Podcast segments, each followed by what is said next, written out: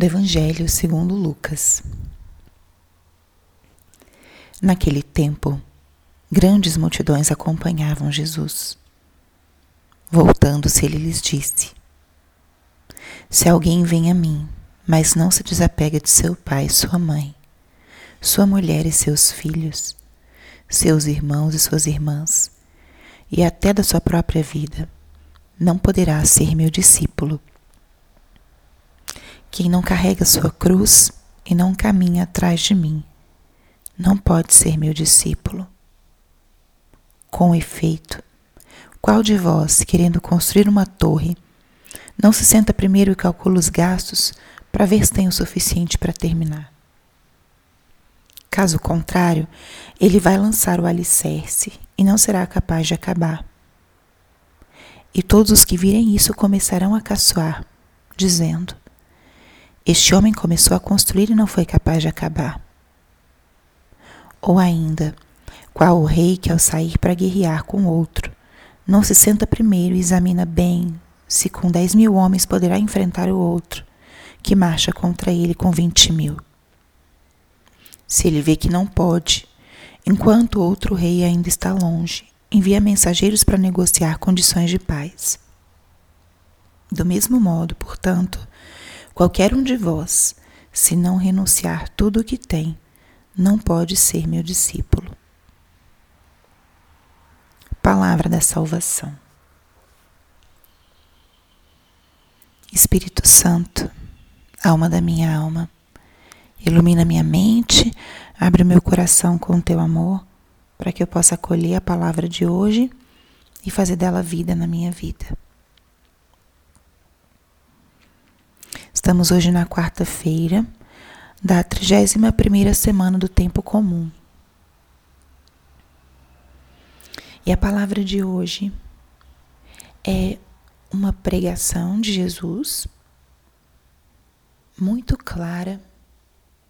É um grande ensinamento sobre o que significa segui-lo.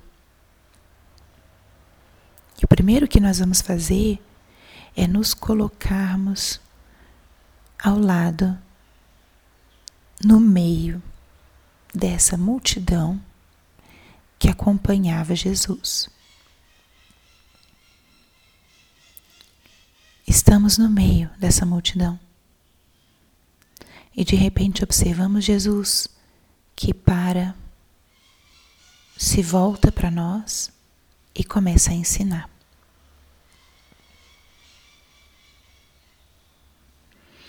E Jesus o que fala nessa pregação são as condições para segui-lo. Talvez através dessa palavra de hoje Jesus esteja respondendo algum questionamento seu. O que preciso para te seguir, Senhor? Ou às vezes essa pergunta está no nosso coração: o que mais posso fazer? E Jesus aqui é bem claro. Se alguém vem a mim, e aí ele começa. O primeiro ponto que ele coloca, ele usa a palavra bem clara: desapego. Se alguém vem a mim e não se desapega, de seu pai, sua mãe, seus filhos, irmãos e irmãs e até da própria vida, não pode ser meu discípulo. É uma frase muito dura.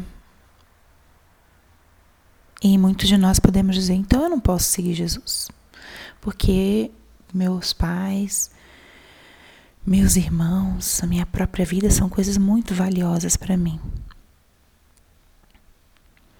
E aqui, com isso, Jesus, a gente precisa compreender. Que o Espírito Santo nos dê a graça de compreender. Jesus, com isso, não nos pede para não amarmos os nossos pais, os nossos irmãos e a nossa própria vida. De fato, o quarto mandamento é honrar pai e mãe. E inclusive no evangelho desses dias passados, ele resume toda a lei e os profetas em dois mandamentos. Amarás o Senhor teu Deus com todo o teu coração, toda a tua alma e todas as tuas forças, e ao teu próximo como a ti mesmo. Então, o amor a nós mesmos, a nossa própria vida, é um, algo que devemos ter. Como somos amados por Deus, somos criados por Deus, Ele nos convida a nos amarmos. Mas Ele, ao mesmo tempo, nos chama ao desprendimento, desapego. O seguimento de Cristo nos implica muita doação, entrega, serviço.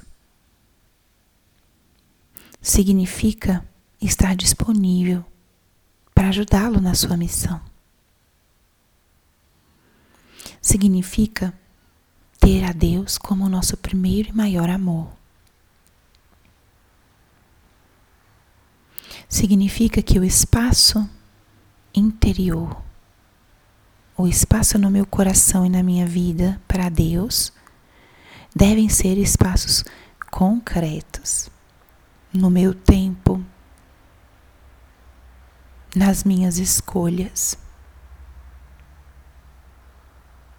E com isso, Jesus fala até as pessoas que nós mais amamos devem estar subordinadas ao nosso amor a Deus. Os chamados do Senhor,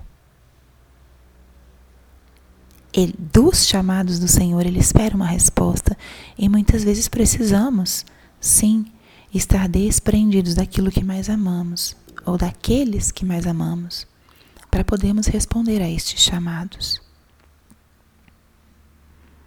Que grande convite e que forte o convite que o Senhor nos faz hoje.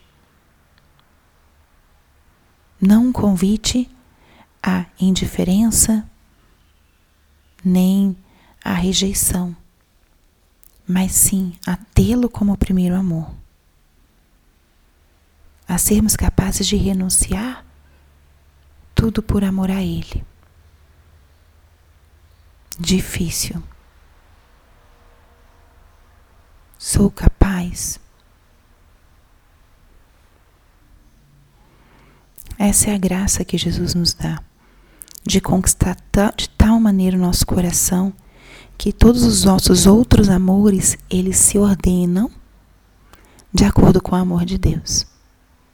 O amor a Deus dá uma ordem no nosso coração e na nossa vida.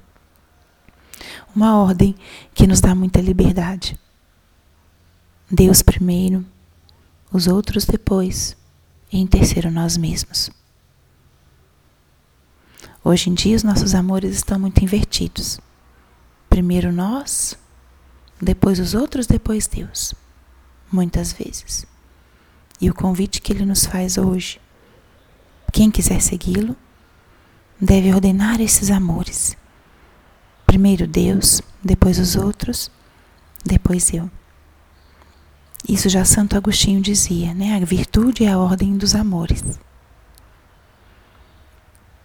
Então pensemos nisso hoje, peçamos a graça ao Espírito Santo de ordenar no nosso coração os nossos amores. Não para deixar de lado ou rejeitar coisas importantes, mas para ordenar esses amores segundo o amor de Deus.